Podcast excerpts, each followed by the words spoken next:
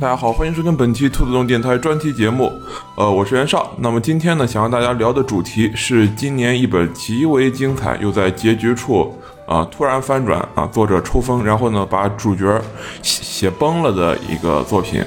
那么可能有的人已经快把金鸡的那啥涌上嘴边了，但是呢，这一次呃聊的是啊少宋历史穿越题材。本期节目会有一个比较严重的剧透啊。它是一部来自起点中文网连载的两宋时期的历史穿越小说，主角名为赵九，在靖康之耻之后的第二年，靖康二年呢，呃，在亳州明道宫的一口九龙井上啊，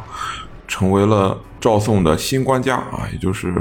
呃南宋宋高宗赵构。那么说到南宋呢，我想大部分人啊，可以马上就会想到。啊，岳飞啊，呃，岳家军啊，了解到他的这个精忠报国，以及天日昭昭啊，风波亭的这个冤案，然后也听说过啊，岳家军饿死不劫掠，冻死不拆屋，还有什么今人说的撼山易，撼岳家军难。但是呢，在啊正式开始聊这部小说之前呢，我还是简单的跟大家呃说一下两宋期间到底发生了啊什么大事，让大家看一下真实的历史是什么。那么故事呢，其实是要从北宋的啊倒数第二任皇帝。那就是宋徽宗赵佶开始，他呢也是《水浒传》中啊那位皇帝，因为任用蔡京、高俅、童贯啊这些奸臣，要求各地呢呃给他上供这个假山，也就是所谓的花石纲，逼反了很多的这个义军，其中呢啊《水浒传》就说是水泊梁山起了一百零八颗灾星啊，为首的就是宋江。那么在真实的历史之上呢，呃宋江主要横行在河北一带。所以说，《水浒传》里说什么这个接受招安、北伐辽国、南征方腊，还有打西夏啊这些内容呢，其实也算是一种这个幻想小说吧，演绎小说。那么在真实的历史故事中呢，宋徽宗并没有招募这么一支水泊梁山的部队，反而是在遥远的北方呢，白山黑水之间，女真人完颜阿骨打起兵反辽，然后建立了金国。宋徽宗呢，看到辽国。啊被金国。没有办法有效的镇压，所以呢就派遣了啊一个使者叫做马正，在这个海上呢和金国签订了这一个秘密的协定，也就是所谓的这个海上之盟。宋金联兵灭辽，宋朝呢派兵攻打燕京，但是呢呃被辽国给打败了，而金国呢直接攻陷了林皇府，然后辽人呢这个仓皇出逃，把辽给灭亡了。那个时候呢，当时。宋朝的最高武人就是童贯，出了很大的一笔赎城费，然后赎回了燕京以及燕云十六州这些地方。结果呢，金人发现宋国的衰弱之后，直接派兵南侵开封府。宋徽宗呢，呃，非常胆怯，于是呢，直接退位，自称啊太上道君皇帝，让自己的儿子，也就是宋钦宗继位，和金人这个和谈。那么金人第一年呢，啊，接受了。宋钦宗的和谈，但是在第二年呢，金人又一次南下，直接攻陷了东京汴梁，掳走了宋徽宗、宋钦宗以及当时呃东京城内的皇室以及大臣，把北宋给灭了。灭亡北宋之后呢，当时剩下的这个宋朝大臣们找到了呃一个应该是太后吧，然后呢推举了还没有被掳走的宋徽宗的第九子啊赵构。让他呢从济州南下，在现在河南商丘一带呢，呃登基称帝，随后呢就一路向南逃跑。当时金人因为全部都是呃北方人，所以呢特别不适应南方的气候，因此每当到了夏季的时候呢，他们就只能啊退回北方去。所以呢在这几年之中，他们每年都啊南侵，试图抓住赵构，呃其中最。接近的一次呢，好像是说直接把赵构逼到了这个海上啊，坐在船上躲了好几个月。这个因为一方面是这个南南宋的这个将士在抵抗金人，一方面是他们不适应南方的这个天气，所以呢，呃，最后还是让赵构给逃了啊。金兀术呢，直接就这个撤军了。结果他就在这一次的时候呢，被韩世忠断掉后路，然后逼进了黄天荡，最后把金军几万人逼得没有办法。后来用火攻的办法火烧了这个宋军的船只，打开了一个缺口，才狼狈的这个回去了。而又在这个南京那个地方呢，被岳飞率兵打败，所以从此以后他就不再敢这个派兵渡江。一直到了赵构登基十年，也就是建炎十年的时候啊，金人又一次撕毁了这个协议南侵。这一次呢，岳飞啊带领呃岳家军打败了金兀术，然后进兵朱仙镇，结果就在距离北宋首都汴梁只有几十里的地方，宋高宗连下十二道金牌啊，催促岳飞班师回朝，导致北伐之功毁于一旦。在第二年呢，啊，金国。说了，以这个交还宋高宗父母的尸体啊遗体为条件，然后说了一句必杀岳飞啊方可议和。于是呢，赵构在杭州风波亭杀死了岳飞啊，留下了“天日昭昭”这句话，和金国签订了绍兴和议，然后南宋全面放弃淮河以北的所有领土啊，以淮水大散关为界。放弃两河地区，并且割让了之前被岳飞收复的大部分领土，向金朝每年称贡，缴纳贡银。哎呀，这这个不好意思，有点每当回想起这段历史，都让我觉得特别的不舒服。就是明明已经是过去快一千年啊，九百多年的这个历史，但是每当回想起来的时候。你还是能感受到啊内心的那种，就觉得你一个皇帝竟然能能到这样地步。你像后来哪怕是同样是女真人的清朝啊，他们到了到了清朝时候，他们依然会觉得啊岳飞是 真的了不起啊。那么不谈历史，我们说回小说。嗯，小说的剧情大概就是一个现代大学生啊，名字叫做赵九。正是因为赵构正好也是排行老九嘛，所以他自称赵九的时候啊，其他人也不会觉得违和。一个名叫赵九大学生，然后穿越到了赵构的身上，然后呢，呃，他就说，本来会觉得这是一个非常简单的一个历史过程啊，因为很多人不是说嘛，就是哪怕放一只狗啊拴在这个龙椅上啊，做的跟赵构比，其实啊比能比赵构做的好很多，因为狗至少不会下十二道金牌，命令岳飞班师回朝，对吧？啊，但是这个主角呢，他有自己的想法，所以，呃，从一开始穿越啊，他就跑到淮河边上说，能不能不往南跑啊？能不能抵抗一下？所以从八公山淮河坚守淮河开始，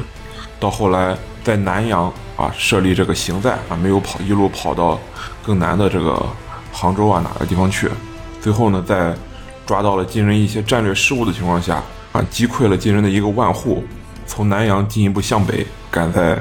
宗泽啊宗老爷子去世之前，回到了北宋的这个都城啊东京汴梁。随后呢，就是平西夏跟西辽签订盟约，然后一路誓师北伐啊，大概就是这么一个流程啊。这一次呢，我不会特别多的去说小说本身的这个情节，因为从套路上来讲，当然还是传统的。网文，你说网文也好，或者说演绎小说也好，还是那一套东西。但是它，我这一次主要是想，就是想花式的吹一下这本小说，说一下为什么它能在众多的网文之中啊脱颖而出，为什么能让我觉得我必须跟大家抒发一下我内心的这种情感。那么第一点来说呢，就是我觉得传统的小说，其实尤其是历史穿越小说，到现在已经基本上落入了一个窠臼档，或者是。逐渐的落入了一个套路当中，而且这个套路跟一开始网文穿越小说套路还不大一样。我还记得大概十几年前，就是我刚刚开始看网文小说的时候，啊，他们的套路基本上都是要么你就走啊工业流，也就是回到过去烧玻璃、炼钢铁、制石灰，反正就是搞这个科技树。爬升这么一套，或者是回到过去，就是科举考功名，然后建立民主制议会啊，反正就是你想零零几年嘛，那个时候大家都觉得这个民主万能啊，有点像婆罗门啊，就觉得祭祀万能啊，只要民主了，一切都会好起来的。然后在最近几年呢，后一种这个套路啊，基本上就。不多见了，然后变成了什么？变成了回到过去之后，呃，学我党啊，对，学我党这个在农村啊开展工作，搞这个土地革命啊，耕者有其田，然后吸引这个农民作为自己的这个主力队伍，然后社会主义改造，建设新农村那些东西啊，就会培养一批这个有执行力的干部，然后让他们在农村之中把原来的。那种见不到希望的这种局面啊给扭转过来啊，现在就流行这种套路。但是不管是哪一种套路呢，呃，就前边的这个攀科技树套路也好，后边这个建设社会主义新农村这套路也好，都是啊现代人站在一个非常高的这个点上啊去俯视过去的历史啊，他们觉得过去历史不行，就是因为啊没有我们现代人送过去这些东西。但是少宋呢，嗯，就有所不同。其实这个作者他本身他写历史小说的整个套路。其实就有点和别人不一样。他之前写的那一部小说叫做《富汉》啊，有人说它是一个带有古希腊半神色彩的这么一部史诗小说。为什么呢？因为《富汉》啊，其实写的是这个三国小说嘛，但是它的主角既不是三国里的啊某个名人，也不是一个现代人穿越回三国，然后像收集扑克牌或者收集对战卡牌一样收集各式各样的三国武将。呃，他讲的是辽西公孙寻啊，白马公孙。他的妈妈是一个现代人，然后在耳濡目染以及这个教育之间呢，给他讲了很多现代的观念，然后是一个接受了很多现代理念的普通人，然后在东汉末年那种情况下，一方面看到黄巾军的啊那种被人逼到绝路之后的那种凛然啊，我记得有一个剧情就是黄巾军被当地的人人剿灭之后，最后那些黄巾的那个祭酒，连同着黄巾军的那些普通人，为了他们不不愿意重新受。啊，苍天的压迫，不愿意重新受那些土豪的这个压迫，于是他们就说黄天和黄河啊，是不是有什么关系？于是他们手拉着手，一步一步就走进黄河里面，对殉殉河，因为当时的世道已经到了，就是黄巾军他们那帮人活不下去的程度，因此他们宁可殉河，也不愿意啊接受当时那个统治了，所以整个富汉就带有的那样的一种啊整个基调吧。就是一方面，他有一种现代人的这种现代的这个视角啊，有一种现代思想；另外一方面，他试图去写一个当时那个历史条件下的英雄的史诗啊。所以在这一部《少宋》之中呢，就是我觉得它好看，就是因为很多人说的那样，这东西它有英雄气。什么是英雄气呢？我其实也没法特别的去说。但是吴天祥不是写过一个《正气歌》吗？它里边有一个“时穷节乃见，一一垂丹青”。然后他用很多这个历史名人的这个事迹啊，去说什么叫正气。我觉得这个正气拿来说啊，是英雄气，还是挺像的。那么第二点，我觉得他比正常小说强的就是这个作者啊，这个作者我是忘了说名字啊，这个作者名字叫做刘旦怕水啊，他在起点上叫刘旦怕水，然后知乎上啊叫做公孙训。其实他自己在小说里边也自嘲过，就是说。他的这个历史志都是从什么高端网游和低端这个网络小说之中啊，这个学来，其实也不是正经的这个历史课本出身，但是我觉得他至少比之前那一代啊，甚至于说比古代写历史小说，例如是像写这个《三国演义》。往往我们就看到一段什么桥段，我印象尤其深刻的就是曹操华容道那个桥段，就是诸葛亮派了很多人去劫曹操嘛，然后每到一个地方都是一声炮响，然后杀出来几千伏兵，啊，因为罗贯中是明朝人啊，他明朝的时候打仗，他就是有这么一个这个开炮这么东西啊，当时火器已经引入，但是罗贯中他自己去写三国时期历史战斗的时候啊，他也要写一声炮响，啊，这个就。怎么说呢？就是当时的一个局限性嘛。那我，呃，刘旦怕水作为一个现代的作者呢，他在用心做功课的情况下，他在战场推演或者是说去看这个整个战略的这个布局的时候，他又能讲得更细致一些。啊，举个例子，他每一场战斗啊都会详细的讲啊，这个地方，比如说现在啊是什么地方，为什么这个地方会特别的重要。我印象比较深刻的，例如说河北霍路。啊，他这个宋辽打了一战，然后他就说啊，霍路这个地方其实就是现在的石家庄，啊，对，现在的河北石家庄这个地方其实是一个战略地位比较重要，就是因为周边几个地方，要么就太行山，要么就是呃陕西那边的那个山，就这个地方正好呢有这么一片平原，然后离河呢也不是特别的远，所以呢这个地方就天然的是一个战略上的关键节点啊，所以说最后。就是现包括现在，它才能成为河北的这个省会城市，就是因为它从古至今一直都是一个关键的地理点。那包括在战场上上呢，他也会去说，例如说他会写韩世忠啊，这人最擅长使用这个锤针战术，对，就是亚历山大那一套啊，拿重步兵当做这个铁针，然后他自己呢带着这个重甲骑兵啊，就是他的这个背尾军，当做这个铁锤啊，一方面用重步兵牵扯啊接敌之后，让自己的这个重骑兵对敌人进行冲锋，并且韩世忠因为武艺非常强嘛，所以他也很擅长打那种啊几千人这个小规模的斩首突击，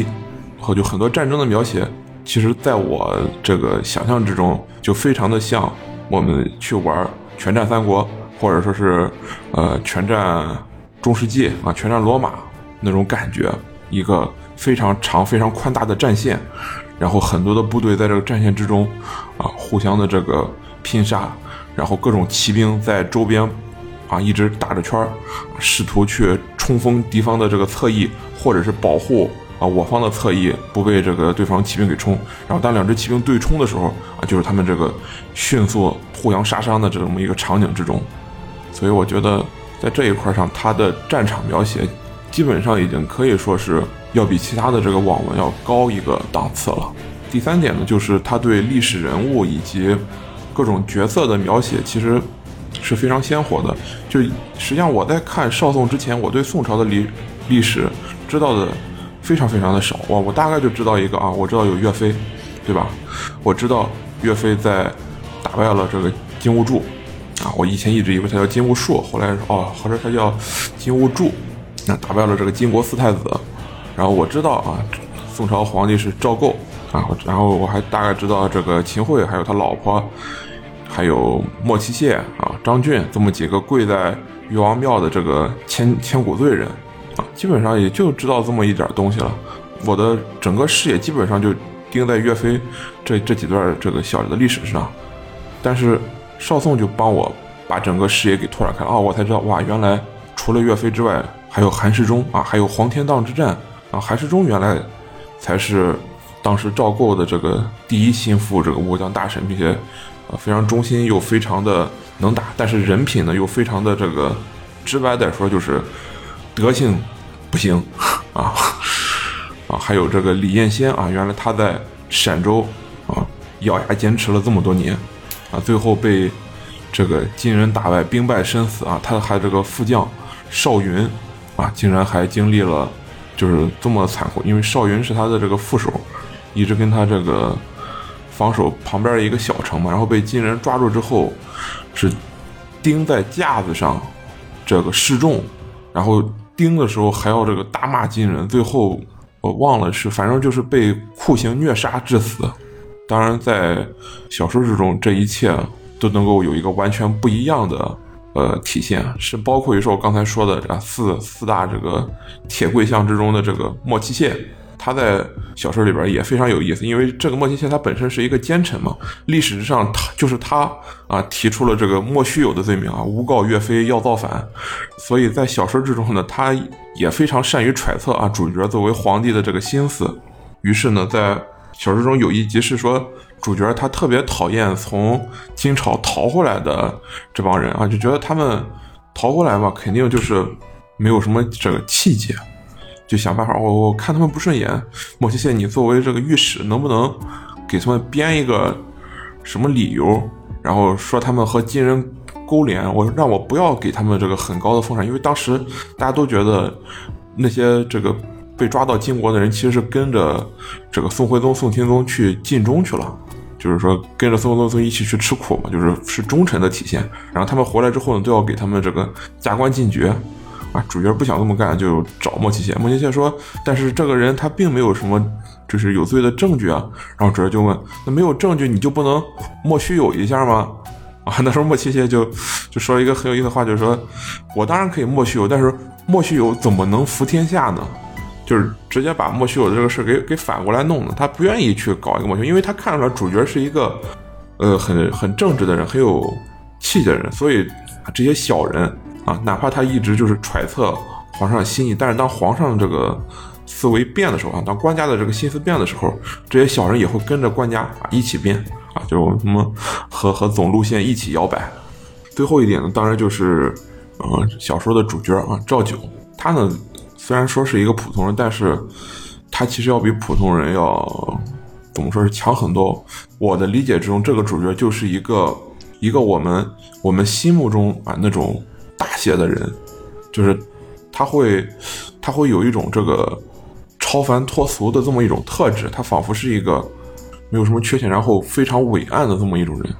但是实际上从小说中，他本身是，当然。作者没有写他有什么这个毛病，或者是有什么特殊的地方，也不是说他啊武艺特别高，或者是文化水平特别高，或者是掌握什么核心科学技术啊，就是好像和普通人一样。但是啊，他意志很坚定，然后无论遇到什么困难啊，也绝对不会轻言的这个放弃。我觉得有点像什么，就是如果我能是一个各方面都做得很完美的人，那我觉得我的我的这个行为，我的这个处事。就可能会有点像主角，所以我想说，就是主角有点像一个完美化的自己，因为主角就是赵九在穿越之后的这种表现，其实是非常非常现代人化的。那举个例子的话，你看，第一，他他看不起北方逃回来那些人啊，他还看不起是看不起当时的这个世家大族啊，好像是说岳飞是说是在河北河北襄州嘛。就是现在的这个河南那边啊，在那个时候，他说是岳飞一开始其实是一个佃户，而这个韩家呢，也就是个岳飞租地的这个地主家啊，他因为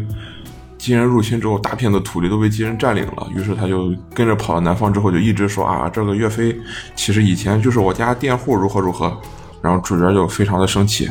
而主角呢，还他还特别喜欢，特别喜欢什么？特别喜欢这个梁山好汉啊！是的，在整个小说之中呢，呃，梁山依然也存在，只不过是历史上的梁山啊。在历史之上，梁山是有一个头领，他是叫张荣啊。在历史上，他就曾在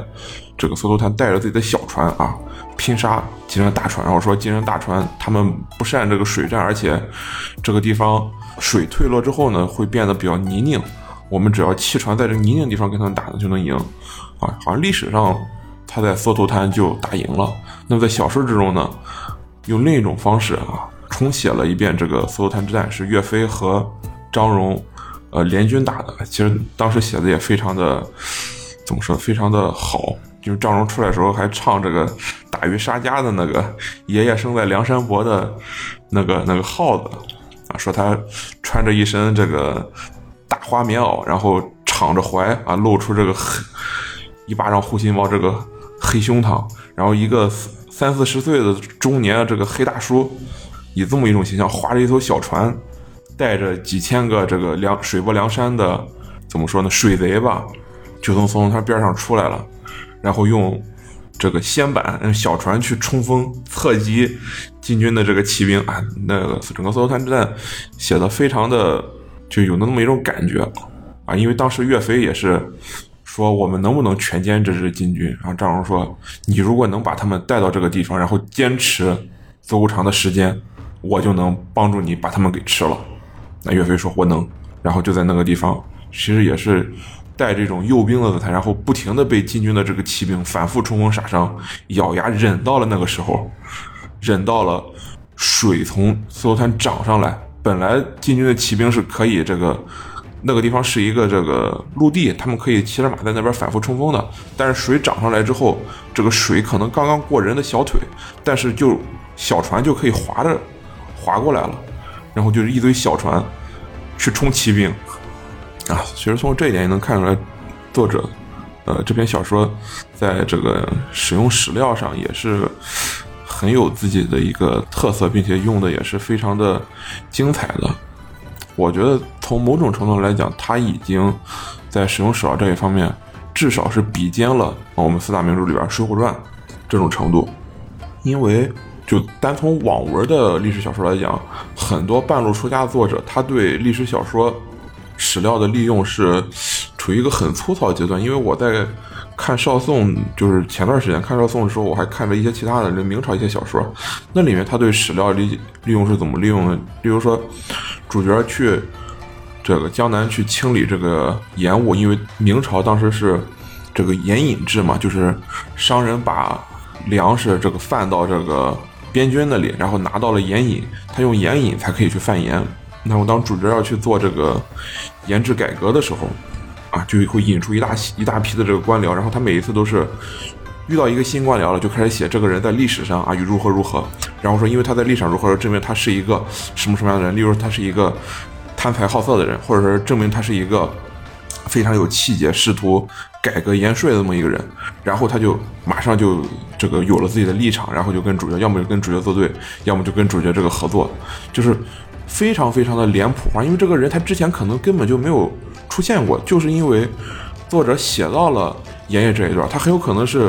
写之前一段时间他才去查的这个资料，然后才开始引出了这些角色，这些角色就好像是石头缝里蹦出来一样。虽然我们都知道他就是历史的名角色，如果没有主角的话，他们也会在历史这个舞台上演出自己的这个剧目，但是整个小说给我的感觉就是太粗糙了，或者说这些角色太工具人化了，就。让我感觉就像什么历史小说，仿佛是真实历史的同人作品一般。我只需要把角色的名字写出来，哦，这个读者就懂了。哦，原来是这个角色，这个角色在原著之中他就是什么什么样的人，所以在同人作品里边他也是什么什么样的人。而如果不是的话，那肯定就是 OOC 了。如何如何？在少宋这篇小说之中呢，他对呃历史角色的使用就会非常的克制。甚至于让我感觉，以前说《红楼梦》写得好，不是说什么草灰蛇线，伏笔千里吗？而在少宋之中，少宋之中，也存在着很多他的光辉时刻出现的时候，你才发现啊，原来他早在之前已经出场过好几次，已经树立了自己的形象了。而且他在前几次出现的时候，你可能都没有意识到，他其实是在为后面的啊，他某一个关键的场景之中发挥自己作用啊，起了铺垫。我可以举举两个例子吧，例例如说，当时宋朝大宗正的儿子，呃，一个姓赵的宗室子弟啊，第一次在小说里边登场的时候，是跟一个叫做曲端的将军这个吵架啊，就是曲端就是说你们这个宗室子弟百无一用，然后你爹也是个废物，如何如何，然后他就生气了，就要跟这曲端打，然后曲端就把骂了一顿，说你这种啊废物一样的宗师，怎么能跟我这种百战老兵挥拳头呢？我这几秒钟就拿烛台直接把你戳死了，怎么着怎么着，然后把他喷了一顿。然后当第二次出现的时候呢，就是曲端这个将领跟这个大宗正相当于是不打不相识嘛，又去他家做客，然后就大宗师就说啊，我想把自己儿子派到军中去，因为现在官家一意北伐嘛，就是军中才是好男儿应该去的地方。然后曲端就开始说啊，那个对宗室子弟就应该去军中，你去了军中，没有人敢抢你的军功。所以你可以在战场上放心大胆的这个，给自己搏一个好的这个将来出路。最后又说了一句：哪怕你牺牲了也不用怕，因为你是宗室子弟，没有人敢这个贪掉你的这个军功。你牺牲了这个功劳也会记到你家里去。结果第三次，他就在曲端的这个弃军之中，曲端的马。受伤了，他必须跟手下一个骑士换马，然后接着冲锋。因为当时打成了一锅乱一锅粥，就是什么整个晋西北乱成一锅粥，大家都在乱战。曲端自己身边就有这么十几二十个骑兵，然后整个场面就是《亮剑》里边骑兵连对冲这一段，就是所有的都是以几十人几十人那么互相冲。你看着这边几十个人在围攻那边，我们这边的十几个人，那你就要赶紧的去冲上去，然后把你的这十几个人给救下来。然后把那几十个金国的骑兵给撵走，这种反复的冲锋之中，许端马受伤了，然后他就赶紧找了一个骑士，说我我换马，然后呢骑士立刻就给他换了马，然后自己骑了一个掉了一半马鞍的这么一个破马，就是另外一个死的人这么一个马，结果就在这么一场来回的这个对冲刮擦之中，后来他发现那个掉了一半马鞍的马的骑士不见了，啊，掉下去了。然后他就问：“哎，刚才是谁给我换的马？”然后他夫人赶紧跟他说：“哦，这就是大东正的这个儿子谁谁谁，找什么什么。”然后曲端一下子就就说不出说不出话了。但是战场容不得他感慨太多，于是他就只能继续继续向前进。还再比如说，我印象挺深刻，就是岳飞一开始在东京那边吧，他是因为跟河北八字军王彦。不和，因为王衍派派他去当这个断后的这个将领，就说白了就是让他当这个炮灰，给自己创造这个机会。结果呢，就也没给他留什么这个退路，王衍自己就带着这个兵跑了。然后岳飞呢，就是一路冲杀出来之后呢，心里就不忿啊，不愿意再在王爷手下当兵，于是就就去找了这个王彦。正好那个时候，八字军呢准备在河北太阳山那边就是落草打这个游击战，然后河北就过去呢把他给骂了一顿，然后说你当时是不是就没有给我考虑后路，就是就是没有考虑接应我。最后王彦啊就没办法，就把他给推给了宗泽。然后推给宗泽之后呢，岳飞就是内心久久不得平静，因为王彦说：“我在这边不是要当山大王，我是真心要抗金的。”然后岳飞说：“哪有在山上当贼寇还能抗金的人呢？谁能证明你真的想抗金？”王彦就说了一个：“天日昭昭，可证我心。”后来岳飞到了宗泽那边之后，就找了一个这个。姓贝的这个人吧，他说什么自己是军中最好的纹身师，然后就在自己的背后啊纹了一个“尽忠报国”。哎呀，结果这个姓贝的纹身师第二次出现的时候，就成了东京留守司的一个小军官啊，就是当这个赵官家要还于旧都啊，回到自己忠诚的汴梁的时候啊，因为当时的汴梁已经被金人反复杀的就没什么活人了。然后，宗泽也在这个生命垂危嘛，是快那个行动不了了，在这个汴梁里边待着。然后这个姓贝的这个小军官呢，就去迎接的赵管家。然后第三次出现呢，他就成了岳飞军下的一个都头啊，一个中中下级军官吧。然后第一次坐上了热气球啊，去探查。结果后来热气球呢。掉到了金国的营地里，就被这个金兀术抓了，要这祭旗，就这么一个小角色。我其实也是在看过一遍之后又看的时候，他说：“哇，原来这个热气球都头，他曾经给岳飞纹过身，而且他在死之前还劝这个另外一位被抓住的这个使节于探花说：宋金之战是国战，而且我们宋人必胜。于使节，你千万一定要持节务实，不要。”一时间想不开，降了金人，啊，最后还是被被这金兀术一刀把脑袋砍下来，记了旗。说到这里说的比较散，所以而且举了很多例子。呃，过会儿我会我会在一开始的时候说啊，本期节目会有一个比较严重的剧透啊，如果你还想，对我一定要在剧透完了之后再发剧透警告。其实有的时候我也在想，为什么最近几年。就是晚天青啊，对，是的，网上人们把这一类小说，就是说穿越回古代，尤其是穿越回明末、清末、五胡乱华时期，然后以及靖康之后的这段时期，这一类小说合起来叫做晚天清文，就是只手晚天清，或者叫晚狂澜于既倒，伏大厦于江青。为什么这一类小说最最近几年突然火起来呢？因为实际上在这之前，你像这个王朝争霸，也就是写春秋战国啊、三国啊那种争霸文，或者是写这个生活的代表作，就是什么调教初唐啊、呃上品寒士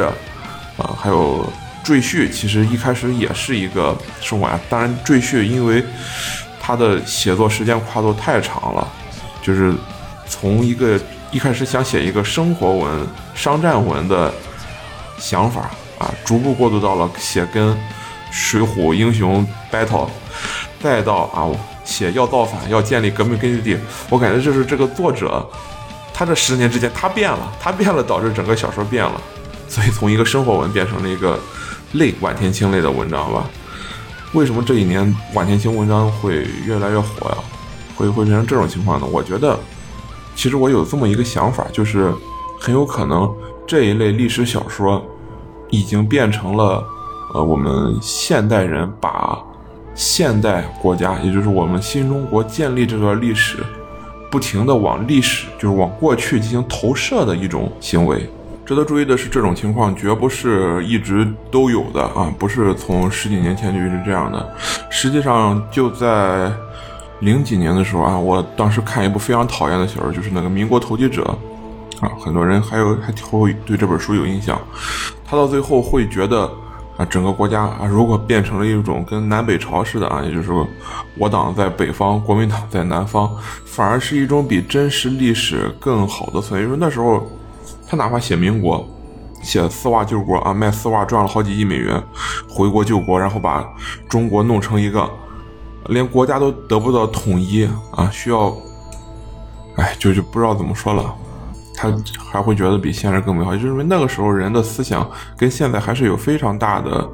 区别的。我觉得这就是最近几年国家去治理历史虚无主义的一个成果，而且还有一个佐证，就是你看，一九年到现在，好像民国的辫子戏啊，民清宫戏，一下子好像就市面上见不到了。我觉得这方面表现出来什么，就是。我们知道美国好莱坞嘛，他们通过好莱坞去讲美国精神，去讲美国梦，而我们呢，好像也有这么一个词，就是我们通过历史小说，通过历史穿越故事，把我们现代社会的这种啊建国的这种精神，也就是土地革命、人权平等、集体主义，把这些东西啊，包括我们民族精神。不停地往过去投射，在过去的每一个朝代去复写我们的新中国成立史啊，去复刻我们的这个历史，然后在这个过程中一遍一遍地强化我们的这个精神，去宣讲我们这个精神。其实我觉得和美国通过好莱坞去讲啊，美国这个自由梦、英雄主义这个东西，其实是有那么一点异曲同工的特色的，包括去年。呃，西壤中文网成立啊，西壤中文网最早就是在去年那个断更节上啊，一帮作者还有一帮人说要建立一个自己的书站，结果这个书站成立之后，最多小说是什么？如果你去看的话，你会发现这个小说网站最多的小说种类是原供文，也就是原著历史上我党的小说，当然还包括一些异界原供文。就是去异世，我们党去异世界探险，然后把社会主义东西推到异世界。也就是说，我们真的有这么一种感觉，就是好像突然之间在各种地方去建立新中国过程的东西，一下子就这个崛起了。这个我觉得前几年是绝对没有的，应该是最近两三年的一种。特色只能说是时代时代在发展吧。最后说一下《少宋》这部小说，因为现在我是在七月份录制的这篇文章嘛，正好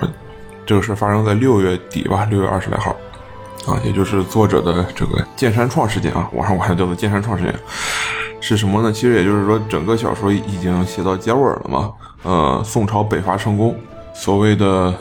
韬勇奋武，尽收故土，驱逐胡虏，恢复中华，立纲陈纪，救济思民，啊，已经到了这个阶段了。结果呢，呃，作者就整了一个活儿啊，他干了一件什么事儿呢？呃，他让小说中的主角，也就是赵九，在击溃金军主力啊，完颜兀术仓皇逃回燕燕京，即将收复燕云，直捣黄龙的这个时候。让主角赵九给手底下十八个啊，类似于那种凌烟阁二十多功臣啊，是十八个亲王郡王啊，十八名武将写小说，给这十八个郡王写小说，写什么小说内容？那一章举了一个例子，举了一个玉观音的例子，说什么？说韩世忠给自己手底下两个仆人赐婚，结果那两个仆人一开始不愿意。不愿意，韩世忠就说算了。就后来他们又愿意了，愿意了之后，韩世忠觉得这个事儿你在你在拿我逗开心啊啊，拿我耍乐，于是就直接把这两个手下给给砍了。砍了之后，韩世忠到了黄河某一个附近一个村庄的时候，又看到这俩人，就发现这俩是鬼变的，就说这么一个故事，说什么呢？就说韩世忠这人完全不在乎手底下人怎么想的，五毒俱全，说就是他。然后作者又说啊，他准备给手底下十八个武将每人编一个类似的故事，内容全都是这些武将的性格缺陷也好，或者是一些不良的恶习也好，或者是一些自己没有想到东西也好，总之就是没有恶意，但是行了恶事，而且最重要的就是作者还要给岳飞编一个这样的故事。作者明确表示说啊，其他十七个人我都编了。岳飞虽然是一个道德上啊很高的人，没有什么缺陷的人。但是我也得给他编一个，我不给他编的话，是不是显得跟别人不合群啊？这是什么行为？这不就是莫须有吗？对吧？所以这张一出，网上立刻至少不是网上，就是整个读者社群立刻吵翻了天。就是你写南宋小说一定要写莫须有这个事儿吗？啊，一定要写这种事儿吗？有必要吗？这真的有必要吗？哎，很多人就愤懑到无以复加，包括一些给这个小说写同人文章或者是干什么事的人，就直接开始狂喷。啊，一个是开始狂喷，有的就说我弃书再也不看了，还有的资深粉丝吧，只能说资深粉丝，就是书站里他是耶律冲哥，一直以来都会以就是史书体去写一些挺有意思的这种小段子，啊，他就立刻以呃西辽国主。啊，耶律大石的口吻啊，写了一篇讨伐赵构的檄文，啊，然后就说，这个你们这些武将，你看他毕竟还是赵宋官家，哎呀，这个人太自私了，如何如何，然后你们如果不想跟着他，可以这个 来我西辽，啊，仍不失封王之赏，又是什么青牛白马，共为见证，苍狼松墨，潼关宣誓。哦，对我我找到了，他是这么说的：幸福祸相依，收有桑榆，诸将克服上京，元首临亲，勋书丹青，列向云台。当袭民西行，远避纷扰，后觉荣禄，一如故旧。青牛白瓦，共为见证，苍狼封墨，潼关宣誓。还有的一些读者就直接开始编《风波亭二点零》啊，就写十八个武将在这个小说真的出现了之后啊，有的自杀以明志。有的学赤松子云游啊归隐了，有的直接冲上太行山打游击去了，还有这个啊，当然也有一些张俊，像历史上著名这种这种奸臣，张俊最后是跪在岳王庙之前的，但在小说里他一开始命比较好啊，就专门给给赵宋捞钱去了。啊，像张俊就是自污以保性命啊，张荣啊水泊梁山大统领重回水泊梁山又造反了。所以这件事一出之后，可以说就是爆炸了。那么随着读者社群爆炸，当天晚上作者就赶紧又追加了一章，然后相当于是把这个事圆回来了吧。就是新的一章里就写他手下的这个文臣，然后也写了一篇小说啊，就写风波亭二点零，写了 写了这个官家这个骄傲自满啊，自以为功成，然后写这个。敲打手下的小说，然后逼反了十八路反王，啊，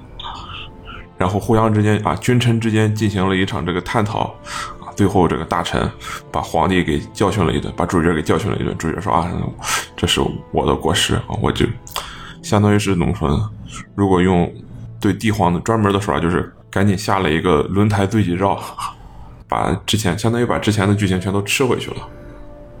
这个事儿从剧情设计上来说，就是一个彻彻底底的失败。没有人可以接受在南宋时期的一部历史小说里写你对赵构搞一些莫须有的事情，啊，写一些他根本不存在的罪责来编排他的问题。我觉得这个简直就是一个，不能说是死穴吧，就是是一道红线，是一道红线。在民族精神这个问题上，人们不可能接受你再拿莫须有的问题。再去搞这么一趟的，实际上这篇小说之前已经被人给举报过了，因为他写了莫七谢，他写莫七谢说莫须有不得负天下的时候，据说是已经被举报了，所以莫七谢这个角色到后来基本上不能再出现了。包括张俊，张俊这个角色到后来虽然一开始把他给洗白了，就是主角在淮河边上杀了畏金人如虎的刘光世，然后提着刘光世的人头血液。就晚上渡淮河，去跟张俊说，提着一个石盒子，里边有一叠鸭子，一串宝石，还有一个流光石的人头。就说我给你三件事：第一就是有我一口吃的，就你一口你一口吃的；第二我知道你贪财，所以我把所有财宝都送给你；第三，我把流光石人头给你看，让你知道就是跟着我抗金，我会竭尽所能供你。但是如果你不抗金，我也绝不心慈手软。而且他说，因为刘光世惧怕金人嘛，他在渡河的时候是 直接把渡口给烧了，防止张俊在后边跟着他一块渡河，就是把张俊给卖了。所以张俊在刘光世人头来了之后，就一下子把他洗白了，洗成了一个这个坚持抗金的这么一个人。但是后来好像还是因为各种举报也好，或者什么也好，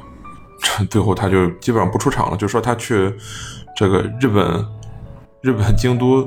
去这个卖铜钱去了，因为日本我们知道它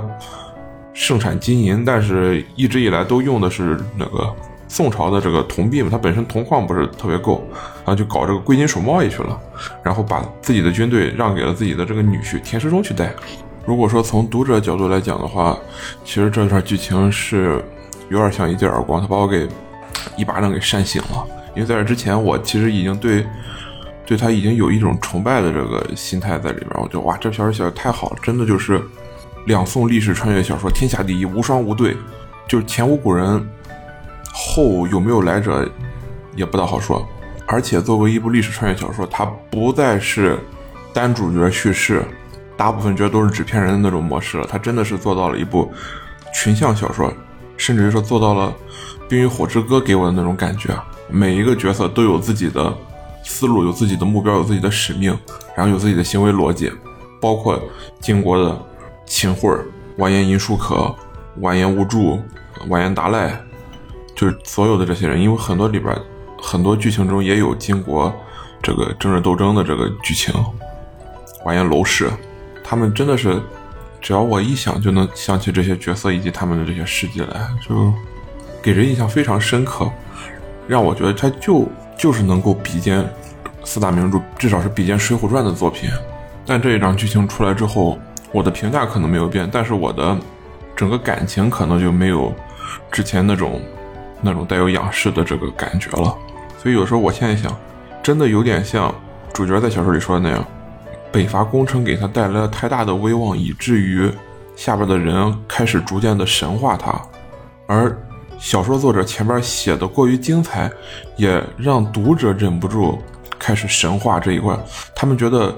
这段历史就应该是这样的啊，这段我们的这个历史就不应该是真实历史上真实的那条时间线上啊，那么憋屈，那么让人难以忍受。整个南宋。失去汴梁之后，到最后一直到崖山海战，一直在丢城失地，再也没有兴复汉室，还于旧都。不应该是这样的，我们就应该是小说写的那样，这才是真正的唐宗宋祖，这才是真正的华夏第二帝国应该有的姿态。唉，所以现在我最大的期盼就是，呃，流量怕水，你真的好好把这个东西。结个尾吧，因为我在知乎上看到他有的时候发状态说，长篇写作还真的挺摧残作者的精神的啊。他现在已经是一个，反正更新已经挺混乱了。之前都是三天多才更一章啊，最近被喷了之后，更更新频率反倒有所加快。然后最近又说又要出去培训怎么着的，对吧？他只要能安安心心的写到最后，我觉得就谢天谢地了。那么本期。节目就到这里，在呃最后呢，我有一个计划，就是把推书专题节目多做几期。所以呢，我想找一个能跟我合作的人，因为一个人嘚啵嘚啵嘚，真的是太痛苦了。每次我说完开头，我就忍不住关上，然后重新说一遍开头，然后重新说一遍开头。一个人对着麦克风嘚啵嘚啵嘚，没有这个解放天性，真的是不行。所以，我希望有一个人能跟我配合一下啊，把节目做成对话的形式。所以，如果你对呃网文小说啊很感兴趣，平时看网文小说比较多的话，麻烦和我联系一下，我们看看能不能啊一块合作，然后做一些这种对某部小说或者是某一类小说的专题推荐。因为我个人的话还比较想做呃修真的推荐，以及这两年突然火起来的对这个原贡文的一个整理推荐，好吧？那么本期视频到此结束，感谢各位的收听，我们下期节目再见，拜拜。